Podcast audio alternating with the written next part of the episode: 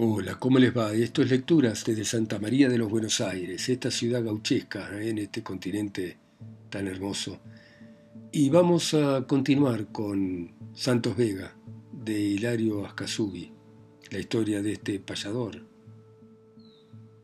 Y sigue de esta manera. Por supuesto, a Chascomús con felicidad llegamos en la misma tardecita que de la estancia marchamos y como a la nochecita se nos venía acercando, ya se hallaba de la iglesia todo el frente iluminado, con más de mil candilejas y otros faroles pintados. Yo, como era muchachito, luego que encerré los vallos, volví corriendo a la iglesia y anduve allí curiosando, a fin de mirarlo todo con muchísimo cuidado. Por eso hasta ahora me acuerdo de lo que me embelezaron los vestidos de esa gente por lindos y currutacos, Qué relumbrar esas ropas, qué maravilla y encanto.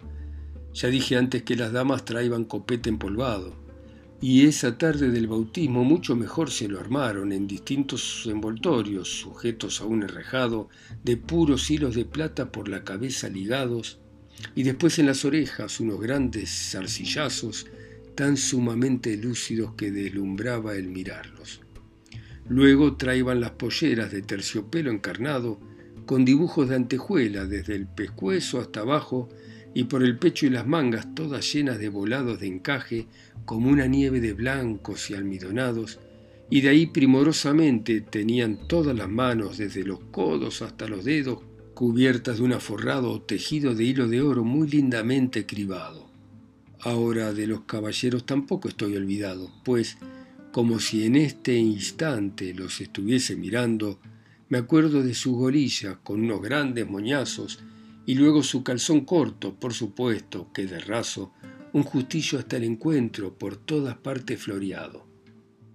De ahí un casacón terrible con alamares bordados, después sus medias de seda rayadas de azul y blanco y por último en los pieses, encima de los zapatos, tamañas hebillas de oro ribeteadas de topacios, y al cinto sus espadines con vainas de cuero blanco, una bolsa con la trenza y un sombrero todo arqueado. Vestidos de esa manera aquellos caballerazos, cuando paseaban a pie daba temor el mirarlos, tan serios y tan formales, lo mismo que los caranchos, que alrededor de una osamenta con las alas arrastrando, y la mayor fantasía marchaban tiesos paso a paso como si fueran alcaldes con el copete parado. Cuando damas y galanes de los coches se bajaron, en yuntas de par en par a la iglesia se colaron, y entre música y repiques los óleos se comenzaron, en los que al niño en la pila al tiempo de cristianarlo, ángel le dieron por nombre nombre en el que le acertaron porque fue luego en la tierra todo un ángel humanado cautivándose el cariño de toditos los paisanos que el nombre de patroncito enseguida le agregaron. En el momento después que los óleos terminaron ya salieron los padrinos, a la salud del ahijado desde la iglesia a las casas tirando plata a puñados, del coche de más atrás, donde llevaban un saco grande con temeridad y así mismo lo vaciaron, de suerte que en la marchancha esa noche hubo muchacho que hasta seis pesos alzó en puros reales cortados.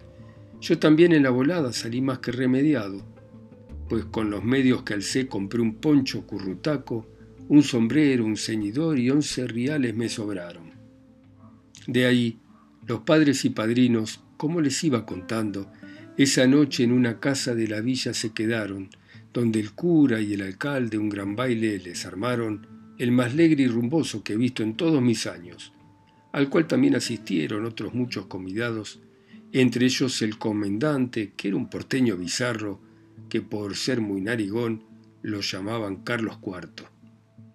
Para esa fiesta las damas los vestidos se trocaron por otros más relucientes, y entonces si le largaron todo el valor las puebleras en las polleras que echaron. Así que los caballeros y madamas se juntaron rompió la musiquería a tocar y yo de un salto me trepé en una ventana porque estaba lleno el patio de mirones que no daban lugar a ningún muchacho.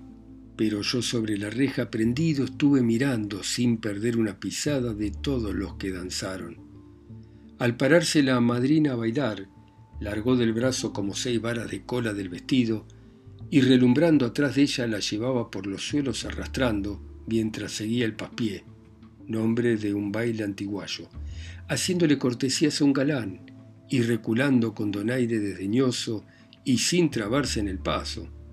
Más o menos de igual suerte las otras damas bailaron, y a la más linda de todas la vi hasta los zapatos que eran de estambre lustroso, con unos taquitos altos, moños encima y después puntiagudos y enroscados. Bailaron duro y parejo, y al primer canto de gallo salieron los bailarines de apares, hembras y machos, y se sentaron a otra sala a cenar juntos, sentados en rueda de una gran mesa toda orillada de platos y llena de punta a punta de diferentes guisados y de muñecos de dulce en distintos enjaulados en forma de castillitos con flores y embanderados. Después, había pasteles de toda clase y tamaño, como igualmente un tendal de gallinas y de pavos, y multitud de limetas de vino superiorazo, del mismo que yo esa noche siempre logré echar un trago, que me largó un sirviente, de los que allí se apedaron, después que los gamonales solamente se alegraron. Antes de la madrugada salió el cura cabeceando, y más atrás el alcalde divertido y trompezando, y así que hicieron la punta esos dos, ya cabestrearon todo lo demás, y al fin barrigones se largaron los tragaldabas, que al baile solo a tragar se costearon, según dijeron allí los que andaban criticando, ya porque habría de qué o ya por andar galgueando, pues de ambas gentes presumo que no falta en tales casos. Finalmente, los padrinos, luego que se retiraron, toda esa mañana entera durmiendo se la pasaron, y de ahí a la tardecita a la estancia regresaron. Desde luego los festejos, cuatro días continuaron, en los que se divirtieron lindamente los paisanos, pues solo para los piones me acuerdo que se carnearon seis vaquillonas con cuero, las que se les entregaron con dos hornadas de pan y un barril de vino blanco, muchas limetas de caña y buena yerba y tabaco. Por último, los padrinos, después que allí voraciaron y que a todos los sirvientes les hicieron un regalo de tres pesos por cabeza y cinco a cada soldado, entre vivas y algazara, de la estancia se largaron otra vez a Buenos Aires, donde eran avecindados. Ahora un camino distinto tomará mi relación, supuesto que de la estancia tan solo la situación he dicho, y nada tocante a su linda población, que al fin la indiada salvaje a sangre y fuego arrasó, un día que felizmente Doña Estrella y el patrón, por hallarse en otra parte, no perecieron los dos. Coronaba aquella loma referida en lo anterior un ombú, del cual decían hombres más viejos que yo, que más de cien primaveras florido reverdeció, desafiando tempestades con altiva presunción, hasta que cuando más fuerte y arraigado se creyó, un huracán del pampero de la loma lo arrancó, y hasta el río del Salao rebramando lo arrastró, y ese río torrentoso en la mar lo sepultó. Pues ese ombú, el más soberbio que en esos campos se vio, erguido se interponía entre la tierra y el sol, cubriendo de fresca sombra un inmenso caserón de ochenta varas en cuadro, trabajado con primor de adobe crudo, tejado y de madera superior. Todo el frente que habitaba la familia del patrón, del lado que hacia el campo y de la banda exterior, con arcos de largo a largo lo ceñía un corredor, y también a un oratorio de lo lindo a lo mejor. Después, en los otros puntos tenían colocación, una taona, dos cocinas, el granero y el galpón del uso de la pionada y enseguida otro mayor para apilar la cuerambre. Y en cierta separación el cebo, la cerda y la lana con toda ventilación. De ahí palomar y cochera, y después la habitación que ocupaba el mayordomo, y al lado un cuarto menor que guardaba un armamento nuevito y de lo mejor. Luego otras piezas saciadas donde metía el patrón a las gentes de su agrado cuando era de precisión. Además de eso, a la casa por si acaso, a precaución, la rodeaba toda un foso de cinco varas de anchor y profundo de manera que agua nunca le faltó. Ansí, del lado de adentro de la zanja alrededor, sauces coposos y eternos ostentaban su verdor, y álamos que hasta las nubes se elevaban por su altor, hacían de aquella estancia un palacio encantador. Después de eso, una estacada de ñandubay de mi flor, tan pareja y tan fornida que el poste más delgadón no lo arrastraba una cuadra, el pingo más hinchador. A todito el caserío le servía de cordón, dejando entre la estacada y la pared un callejón para andar holgadamente y pelear en la ocasión, pues para eso en cada esquina, arriba de un albardón, como triángulo empedrado estaba listo un cañón, y en la de junto al potrero, en vez de uno había dos, defendiéndole la entrada. Así no había temor encerrando allí la hacienda en caso de una invasión de los pampas o ranqueles que entonces daban terror, cuando en cada luna llena caiban como nubarrón a robar en las estancias y matar sin compasión, quemando las poblaciones entre algazara y furor. Pero no facilitaban en la estancia de la flor donde, si se aparecían en levantando un portón que hacía de puente al foso, con toda satisfacción se les peleaba de adentro como del fuerte mejor. Afuera estaba la chacra en tan linda situación que un arroyo la acercaba para regarla mejor.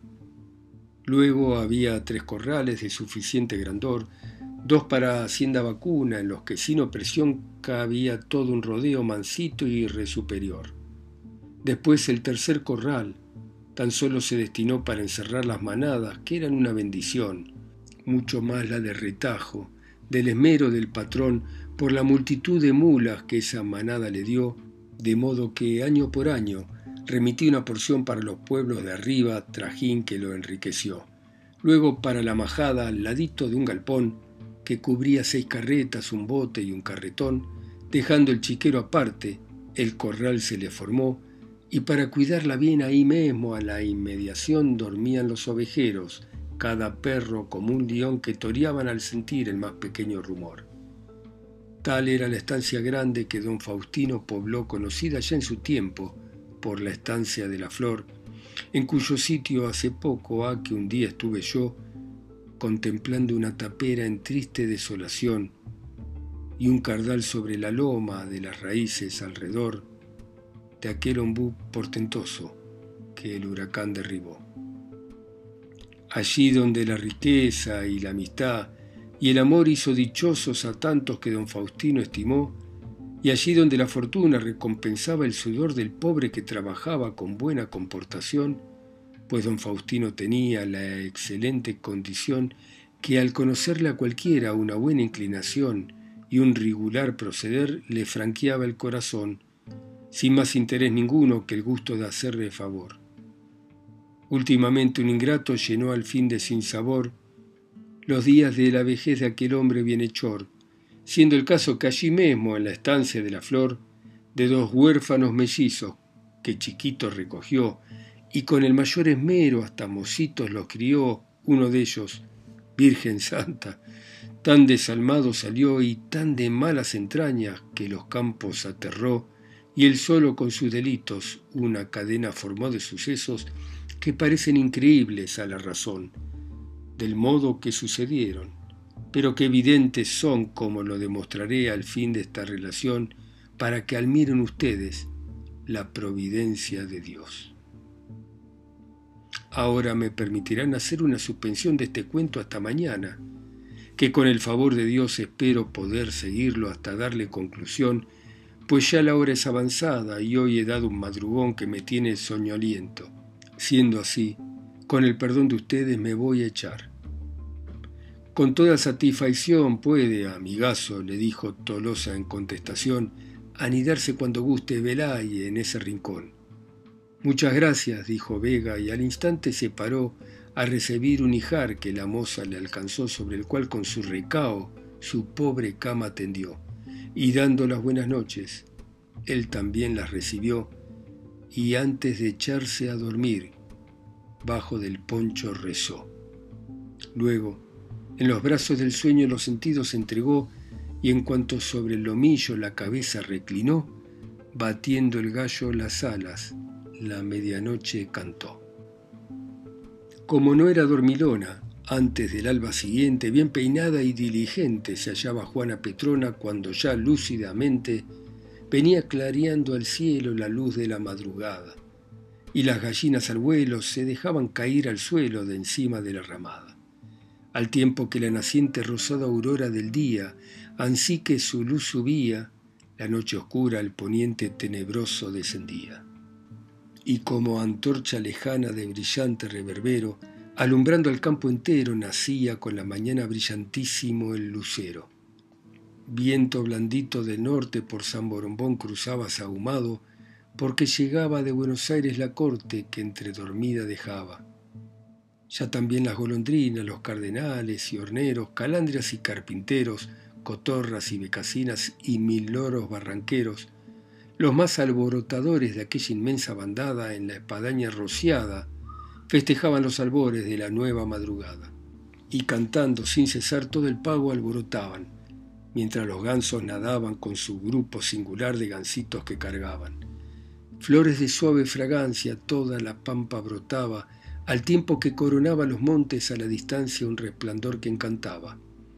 Luz brillante que allí asoma el sol antes de nacer, y entonces da gozo el ver los gauchos sobre la loma al campear y recoger, y se veían alegrones por varios rumbos cantando y sus caballos saltando fogosos los albardones al galope y escarciando, y entre los recogedores también sus perros se veían que retosando corrían festivos y ladradores que a las vacas aturdían, y embelezaba el ganado lerdeando para el rodeo, como era un lindo recreo ver sobre un toro plantado dir cantando un venteveo, en cuyo canto la fiera parece que se gozara, porque las orejas para mansita, cual si quisiera que el ave no se asustara.